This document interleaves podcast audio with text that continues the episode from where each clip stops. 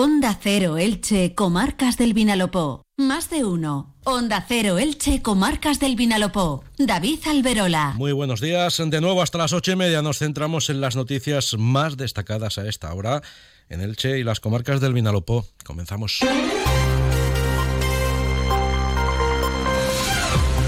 Primer apunte para la previsión meteorológica. Como siempre, nos la acerca Jorge Miralles desde Tiempo Elche. Tras una madrugada en la que finalmente la lluvia apenas ha hecho acto de presencia. Por delante tenemos una jornada con alternancia de nubes y claros, temperaturas suaves y viento moderado puntualmente fuerte de noroeste por la mañana que va a rolar a levante y flojo por la tarde.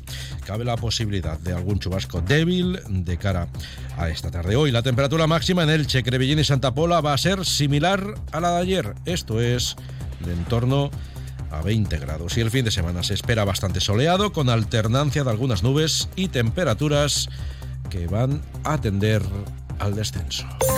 Hola, ¿estás ahí? Despierta. Este invierno practica en Cable World el Intel ahorro. Ahorra de verdad de manera inteligente. Tres meses gratis y tus gigas por dos. Sí, despierta. Tres primeros meses gratis y tus gigas por dos. Ven ya a Cable World. Más de uno. Onda Cero Elche, Comarcas del Vinalopó. Las masivas movilizaciones de la agricultura que desde hace 11 días se están sucediendo por toda la geografía nacional llegan hoy a las comarcas del Vinalopó y al conjunto de la provincia. Están convocadas por las principales entidades agrarias y pese a la oposición de la subdelegación del Gobierno, avalada por el Tribunal Superior de Justicia de la Comunidad en la tarde de ayer, van a intentar acceder a las autovías de la red provincial de carreteras para tratar de cortar parcialmente el tráfico en las mismas.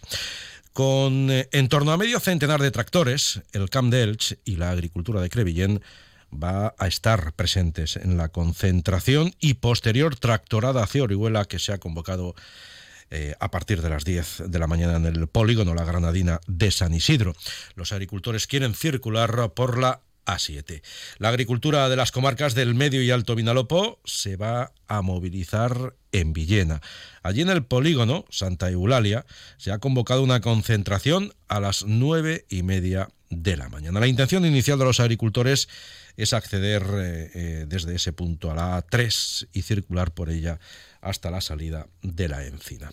En ambas tractoradas se van a exigir medidas para garantizar el futuro y la viabilidad del sector agrario y en las dos, eh, como está siendo la tónica general en los últimos días de movilizaciones, se va a defender la necesidad de frenar la competencia desleal de terceros países y de flexibilizar muchos de los condicionantes que recoge la Agenda 2030. Pedro Valero es presidente de Asaja Elche, uno de los colectivos implicados directamente en la movilización promovida para esta mañana. Es el tema de, vamos, por esto de la Agenda 2030, que todos los compromisos y todas las perspectivas medioambientales y los requisitos medioambientales que nos ponen en la PAC y tal, y el exceso de burocracia, el exceso de papeles, el exceso de controles, y al final necesitamos más horas para hacer papeles y para hacer apuntar las cosas que para, para hacer las coliflores. Esta tarde, al margen de esa convocatoria de las principales entidades agrarias de la provincia, un grupo de agricultores reunidos en torno al grupo autodenominado Amigos de la Agricultura ha convocado otra tractorada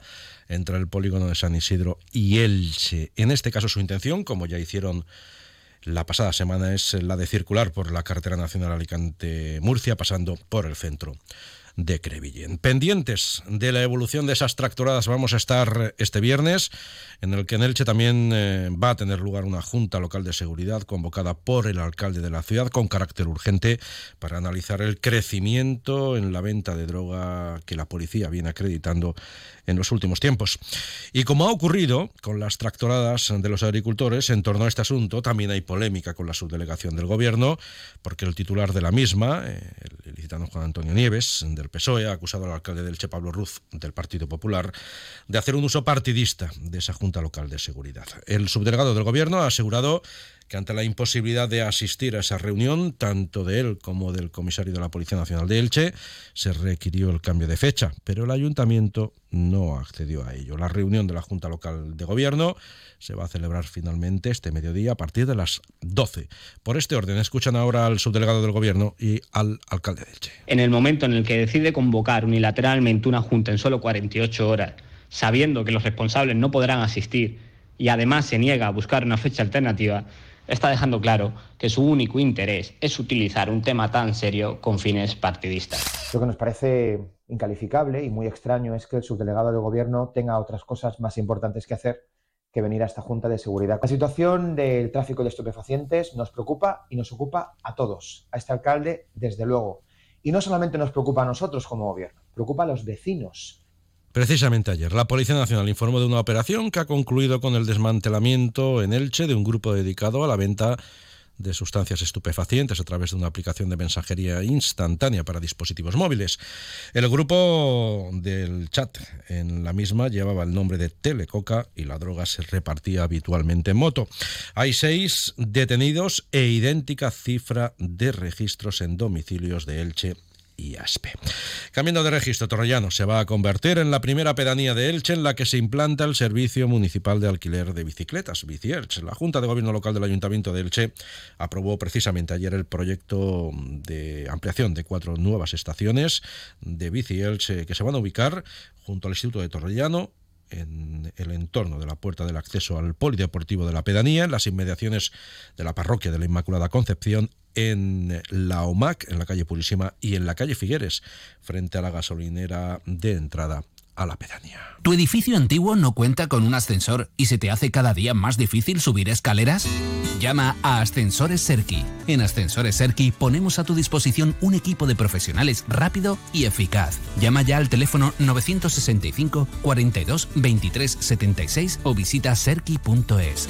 Onda Cero Elche, Comarcas del Vinalopó. En el el Ayuntamiento ha destacado que en el presupuesto municipal de este año, aprobado recientemente, se va a mantener la apuesta del consistorio por las políticas sociales de atención a las personas y colectivos más vulnerables. Se va a destinar a acciones en esos ámbitos en torno a cuatro millones y medio de euros. Y en Villena, el alcalde del municipio, Fulgencio Cerdá, ha firmado la renuncia del Ayuntamiento a la delegación de competencias que exigía el plan para actuar en la construcción del nuevo colegio Príncipe Don Juan Manuel y en las obras de rehabilitación em, del colegio La Celada.